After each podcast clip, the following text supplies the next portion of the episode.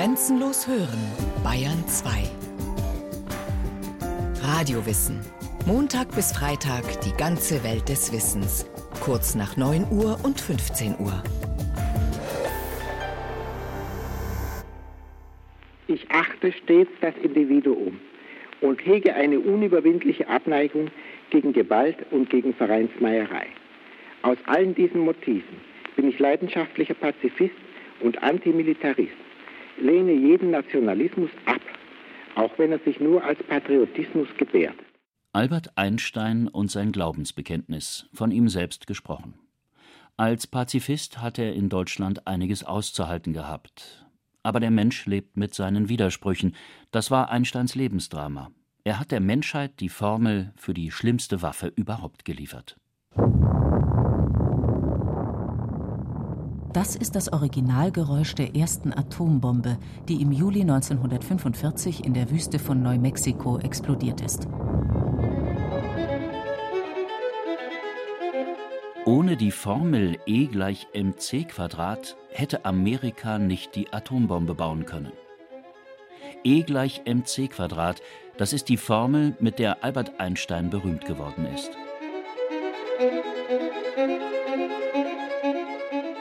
Albert Einstein hat die Formel geliefert. Er hat auch den amerikanischen Präsidenten schriftlich dazu gedrängt, die Bombe bauen zu lassen.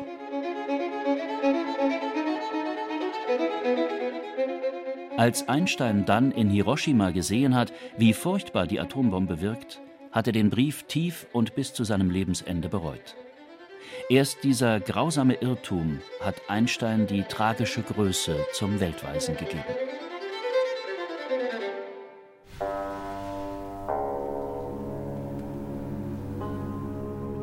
Einstein in München.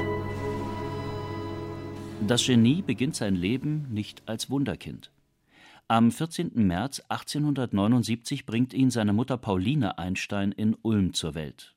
Vater Hermann Einstein, ein Unternehmer, zieht mit seiner Familie ein Jahr darauf nach München in die Müllerstraße. Dort gründet er mit seinem Bruder Jakob eine Gas- und Elektroinstallationsfirma. Sohn Albert beginnt erst mit drei zu sprechen dann aber gleich in ganzen Sätzen, die er vorher sorgsam vorformuliert. Noch heute bewahrt das Albert-Einstein-Gymnasium die Jahresberichte des früher Königlichen Luitpold-Gymnasiums in der Müllerstraße auf. Der ehemalige Schulleiter Helmwart Mörsch liest daraus vor. Damals war es üblich, dass man neben Geburtsdatum und Geburtsort auch noch Konfession und den Beruf des Vaters im Jahresbericht erwähnt hat. Und da steht also zum Beispiel erste Lateinklasse, Abteilung B, Einstein Albert, geboren am 14.03.79 in Ulm, israelitischen Bekenntnisses und der Vater ist Fabrikant in München. Zieht sich über die Jahre hinweg bis zum letzten Eintrag in der siebten Klasse, damals Abteilung A, Einstein Albert, und das andere wie gehabt mit der Fußnote 4 und da heißt dann ausgetreten am 29. Dezember. Da gibt es wohl zwei Gründe. Erstens mal war die Familie Albert Einsteins nach Oberitalien übersiedelt und Albert Einstein äh, wohnte hier bei einem Onkel und hatte wohl auch Sehnsucht nach seiner Familie, insbesondere nach seiner geliebten Schwester Maya. Aber der andere Grund war, der militärische Drill, der an der Schule herrschte und den er nicht gerne mitmachen wollte. Dass Einstein ein miserabler Schüler gewesen sein soll, ist längst als Legende entlarvt. Die Zeugnisse sind eindeutig. Da stehen Einser und Zweier drin. Am schlechtesten ist Albert in Griechisch mit einer Drei. Er besteht jedenfalls auch ohne Abiturzeugnis in Zürich die Aufnahmeprüfung zum Polytechnikum und fängt an zu studieren.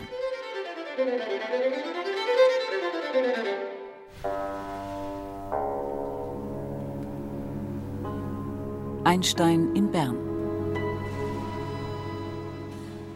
Mein Doxer sei Schnaberl, des mächtig gern Herrn, und nachher im's lustig mit meinem Versperren. So schnaderhüpfelt der verliebte Albert an seine Mileva hin, die er am Polytechnikum kennenlernt und 1903 auch heiratet. Die Tochter serbischer Bauern ist ziemlich gescheit, und Albert wird mit ihr später nächtelang über seine spezielle Relativitätstheorie diskutieren. Nach Jahrzehnten kommt der Verdacht auf, die Theorie gehe eigentlich auf sie zurück. Belegen lässt sich das aber nicht.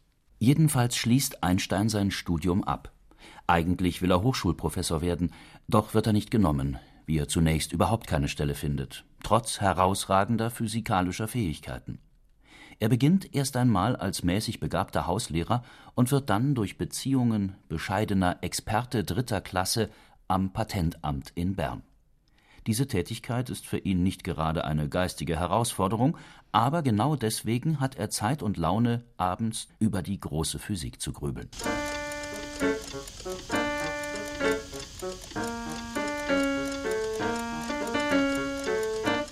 1905. Annus Mirabilis wird es später genannt. Wunderjahr. Einstein veröffentlicht innerhalb dieses einen Jahres in den Annalen der Physik, der damals führenden Fachzeitschrift, kurz hintereinander vier kleine Artikel, die es aber in sich haben. Der erste erklärt den sogenannten photoelektrischen Effekt. Dafür wird er 15 Jahre später den Nobelpreis bekommen. Einstein führt vor, dass Licht keine elektromagnetischen Wellen sind, wie es James Maxwell in seiner Theorie beschrieben hat. Licht besteht, so Einstein, aus Teilchen, sogenannten Quanten. Das ist, ohne dass Einstein das zunächst merkt, der Beginn der größten Revolution in der Physik, genannt Quantentheorie. Dann folgen in den Annalen der Physik zwei Arbeiten über die Atomgröße und zur Wärmelehre und schließlich die spezielle Relativitätstheorie. Es geht einmal um die Lichtgeschwindigkeit. Die, findet Einstein heraus, ist das schnellste, was es im Kosmos überhaupt gibt. Nichts kann das Licht überholen. Hinzu kommt, Masse und Energie gehören zusammen, sind die zwei Seiten einer Medaille. Und schließlich, die Größe des Raums und der Lauf der Zeit sind nicht gewissermaßen in Stein gemeißelt. Beide hängen vom Betrachter ab, sind relativ zu dessen Bewegung im Raum drei dicke Erkenntnisbrocken, die das physikalische Weltbild gehörig durcheinanderbringen. Max Planck, der 30 Jahre ältere Physikerkollege, ist von den Veröffentlichungen des jungen Einstein fasziniert. Die spezielle Relativitätstheorie übertrifft an Kühnheit wohl alles, was bisher in der spekulativen Naturforschung, ja in der philosophischen Erkenntnistheorie überhaupt geleistet wurde. Mit dieser Umwälzung ist an Ausdehnung und Tiefe nur noch die Einführung des kopernikanischen Weltsystems zu vergleichen. Ebenfalls große Worte findet der Physikerkollege Max von Laue, auch er Nobelpreisträger. Da war vor allem der leidenschaftliche Trieb zur Vereinheitlichung der Physik. Das Bestreben, ihre anfangs unabhängigen, voneinander getrennten Teile auf einen gemeinsamen Nenner zu bringen. Dieser leidenschaftliche Trieb zur Vereinheitlichung der Physik wird Einstein bis zu seinem Lebensende anfeuern.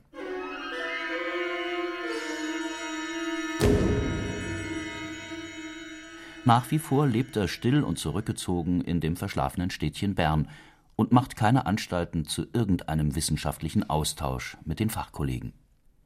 Max von Laue will ihn aber kennenlernen. Er reist im Sommer 1907 nach Bern und verabredet sich mit Einstein in dessen Patentamt. Im allgemeinen Empfangsraum sagte mir ein Beamter, ich solle wieder auf den Korridor gehen, Einstein würde mir dort entgegenkommen. Ich tat das auch, aber der junge Mann, der mir entgegenkam, machte mir einen so unerwarteten Eindruck, dass ich nicht glaubte, er könne der Vater der Relativitätstheorie sein. So ließ ich ihn an mir vorübergehen. Und erst als er aus dem Empfangszimmer zurückkam, machten wir Bekanntschaft miteinander. Ich erinnere mich, dass der Stumpen, den er mir anbot, so wenig schmeckte, dass ich ihn versehentlich in die Aare hinunterfallen ließ. Einstein, als Experte dritter Klasse wahrhaft kein Großverdiener, kann sich mit Frau und zwei Kindern zu Hause keine besseren Zigarren leisten, auch nicht das eidgenössisch gediegene Auftreten. Später will er es dann nicht mehr, auch wenn er das Geld hat für gebügelte Anzüge und gestärkte Hemden. Nach geraumer Zeit machen selbst im Berner Patentamt seine theoretischen Großtaten die Runde und er wird zum Experten zweiter Klasse befördert.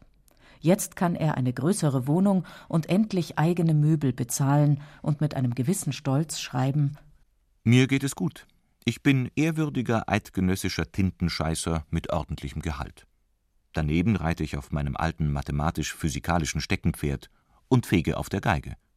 Einstein wird dann doch noch Physikprofessor an der Eidgenössischen Technischen Hochschule Zürich und bekommt kurz darauf einen Ruf an die Universität in Prag. Dort behagt es ihm gar nicht. Es ist niemand da, mit dem er sich wissenschaftlich austauschen kann. Gedankenöde ohne Glauben.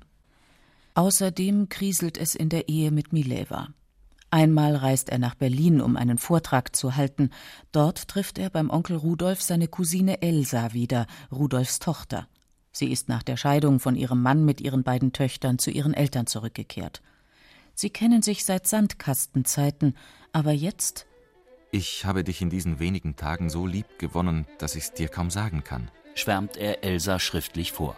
Als er ein hochfeudales Angebot bekommt, nach Berlin an die Preußische Akademie der Wissenschaften zu kommen, ist Elsa ein gewichtiger Grund, sofort zuzusagen, obgleich seine Frau Mileva Prag nicht verlassen will.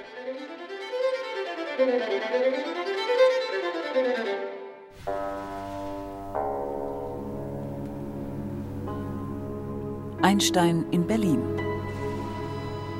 In der Vorstellung bis etwa 1910, 1915 herrschte die Anschauung, dass der Raum und die Zeit an sich sind. Das heißt, alles, was passiert, passiert in diesem Behälter Raum und läuft unter einer gleichmäßig ablaufenden Zeit ab. Alto Brachner, ehemaliger Chef der Abteilung Naturwissenschaften im Deutschen Museum München. Einstein hat gezeigt mit der speziellen Relativitätstheorie und der allgemeinen Relativitätstheorie, dass Raum und Zeit und Materie untrennbar miteinander verbunden sind.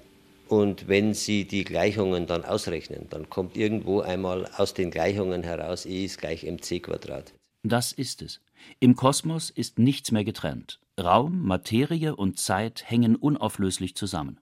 Einstein ackert jahrelang, um diesen Zusammenhang zwischen Raum, Materie und Zeit auch mathematisch zu fassen. Mit der herkömmlichen Schulgeometrie des griechischen Rechenkünstlers Euklid ist das nicht zu schaffen. Einstein muss sich massiv Hilfe holen, um in die höhere Mathematik einzusteigen. Gegen dieses Problem ist die ursprüngliche Relativitätstheorie eine Kinderei.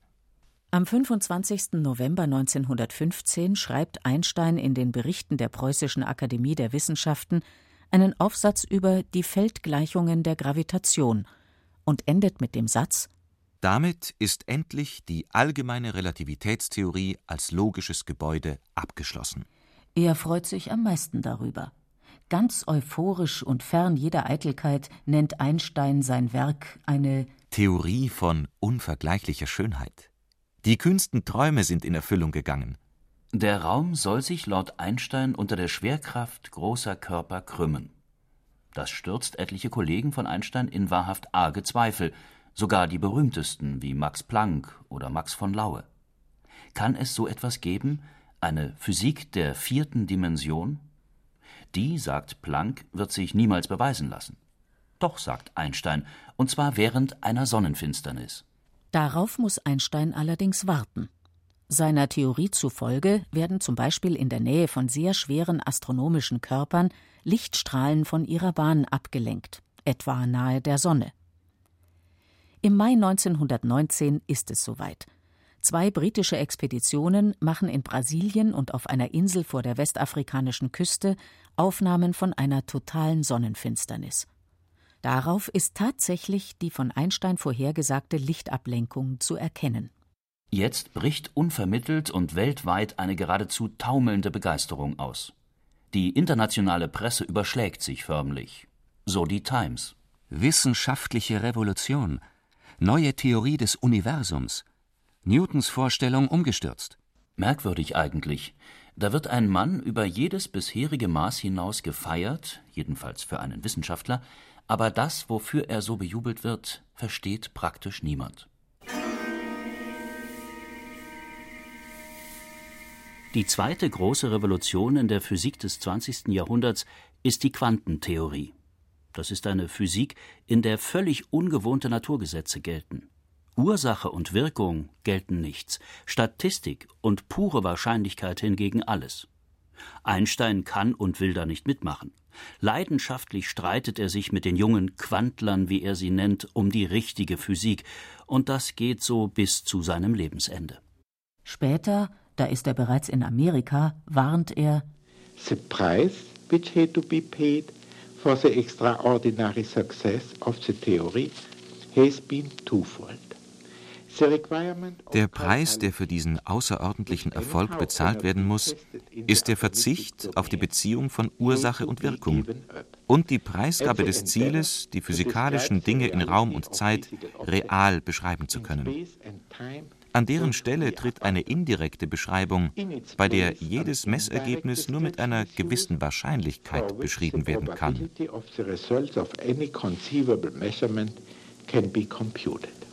Für den klassischen Physiker Einstein ein Gräuel. Wahrscheinlichkeiten statt eindeutiger Messergebnisse. Gott würfelt nicht, sagt er grämlich.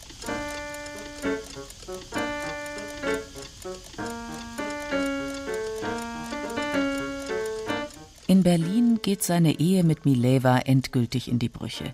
Mit der einzigen Frau, die ihm wirklich nahe gekommen ist. Zwar hat er Elsa im Hintergrund, muss aber bekümmert zusehen, wie Mileva auszieht und die beiden Söhne Hans Albert und Eduard mit nach Zürich nimmt. Nun sind sie fort, für immer. Und das Bild ihres Vaters in ihrem Geist wird systematisch verdorben. Einstein lässt sie ziehen, mit reichlich Unterhalt versehen. Später wird er ihr sogar noch das Nobelpreisgeld überlassen. Seiner späteren Frau Elsa schreibt er allerdings wenig Schmeichelhaftes über die Ex. Nicht ihre Hässlichkeit, sondern Starrheit, Mangel an Anpassung und Schmiegsamkeit und Weichheit hatte eine Verschmelzung unmöglich gemacht. Doch auch Elsa wird sich daran gewöhnen müssen, dass Albert, unfähig, eine enge Beziehung einzugehen, rastlos von einer Frau zur anderen zieht. Die einzige, die ihm jetzt noch nahe kommt, ist seine innig geliebte Schwester Maja.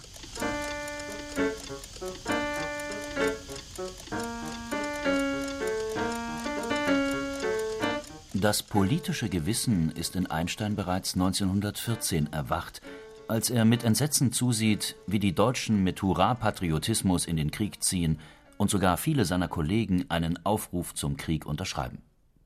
Später spricht er für die Deutsche Liga eine Art Glaubensbekenntnis. Aus allen diesen Motiven bin ich leidenschaftlicher Pazifist und Antimilitarist, lehne jeden Nationalismus ab auch wenn er sich nur als Patriotismus gebärdet. Aus Stellung und Besitz entspringende Vorrechte sind mir immer ungerecht und verderblich erschienen. Ebenso ein übertriebener Personenkultus. Ich bekenne mich zum Ideal der Demokratie, trotzdem mir die Nachteile demokratischer Staatsform wohl bekannt sind. Dafür und weil er Jude, schlimmer noch hochprominenter Jude ist, schlägt ihm in Zeiten des durch die Straßen marschierenden Nationalsozialismus blinder Hass entgegen. Wenn einer mit Vergnügen zu einer Musik in Reih und Glied marschieren kann, dann verachte ich ihn schon. Er hat sein Großhirn nur aus Irrtum bekommen, da für ihn das Rückenmark schon völlig genügen würde. Die Verachtung nutzt ihm nichts.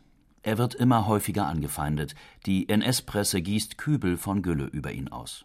Er rettet sich, indem er die Hälfte des Jahres auf Vortragsreisen geht. Vorgewarnt kehrt er 1932 von einer Reise nicht mehr zurück. Das Deutsche Museum war damals stolz darauf, Einstein gewonnen zu haben, aber 1933 bei der Machtergreifung der Nationalsozialisten hat man dann Einstein praktisch ausgeschieden, in Anführungszeichen, und es ist auch noch diese Karteikarte vermerkt. Zunächst einmal mit dem Vermerk äh, unbekannt verzogen und dann hat also jemand, der etwas linientreuer war, draufgeschrieben, größter Deutschenhetzer.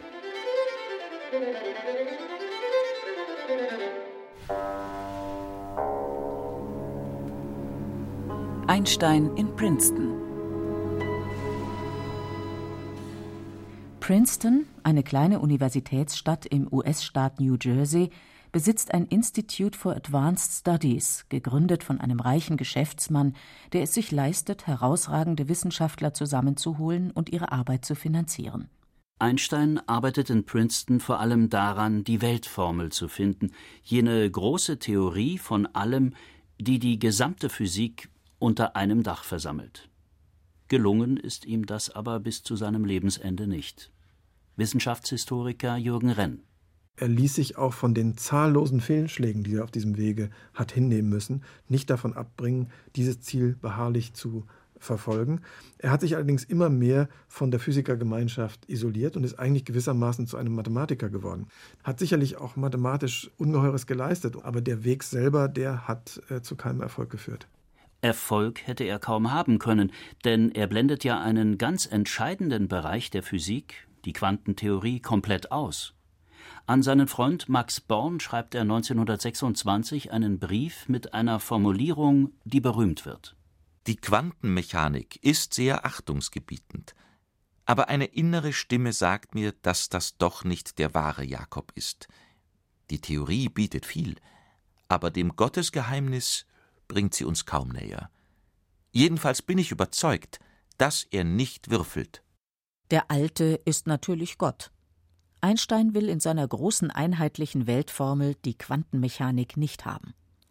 Diese revolutionäre neue Theorie passt nicht in sein physikalisches Weltbild, zu dem er ja selbst neue Scheunentore aufgestoßen hatte. Spätestens in Princeton muss er sich eingestehen, dass die Zeit seiner großen wissenschaftlichen Durchbrüche vorbei ist. Selbstironisch hält er sich für eine Reliquie, einen, wie er sagt, alten Knochen, der zu nichts mehr zu gebrauchen ist, um den sich aber trotzdem alle reißen.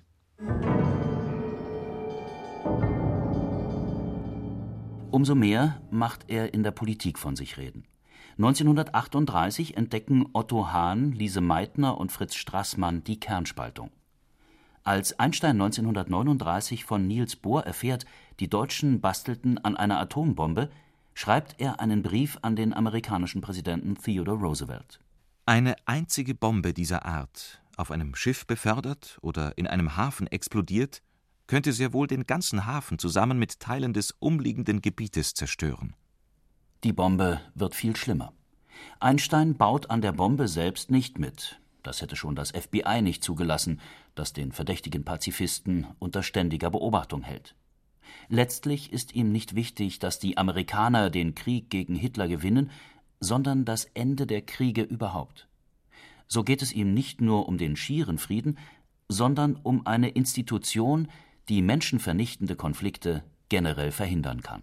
In diesem Sinne kann man mit Sicherheit sagen, dass die Befreiung der Europäer ein Ergebnis dieses Krieges sein wird.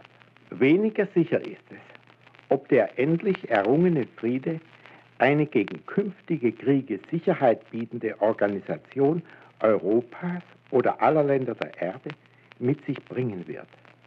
Nur dann, wenn dies erreicht wird, wird das unermessliche Leiden dieser Generation nicht vergeblich gewesen sein. So wurde er mit seiner schlohweißen Mähne, dem schlurfenden Gang und dem abgeschabten Sakko, die Füße unbesockt in den Schuhen, zu einer Art Weltweisen, dem schlechten Gewissen der Nationen. Am Ende liegt er mit einem akuten Aorta-Problem in demselben Hospital, in dem seine Stieftochter Margot behandelt wird. Sie besucht ihn in seinen letzten Stunden und schreibt über ihren Abschied später an seinen alten Freund Max Born. Ich wurde im Rollstuhl zu ihm hereingefahren. Zuerst hatte ich ihn nicht erkannt, so verändert war er durch die Schmerzen und die Blutleere im Gesicht. Aber sein Wesen war das gleiche.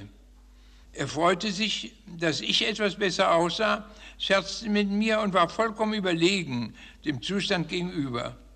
Ohne Sentimentalität und ohne Bedauern ist er von dieser Welt gegangen. Einsteins letzte Worte sind nicht überliefert. Er flüstert noch etwas und stirbt dann, während eine Krankenschwester die Kissen aufschüttelt. Sie versteht kein Deutsch.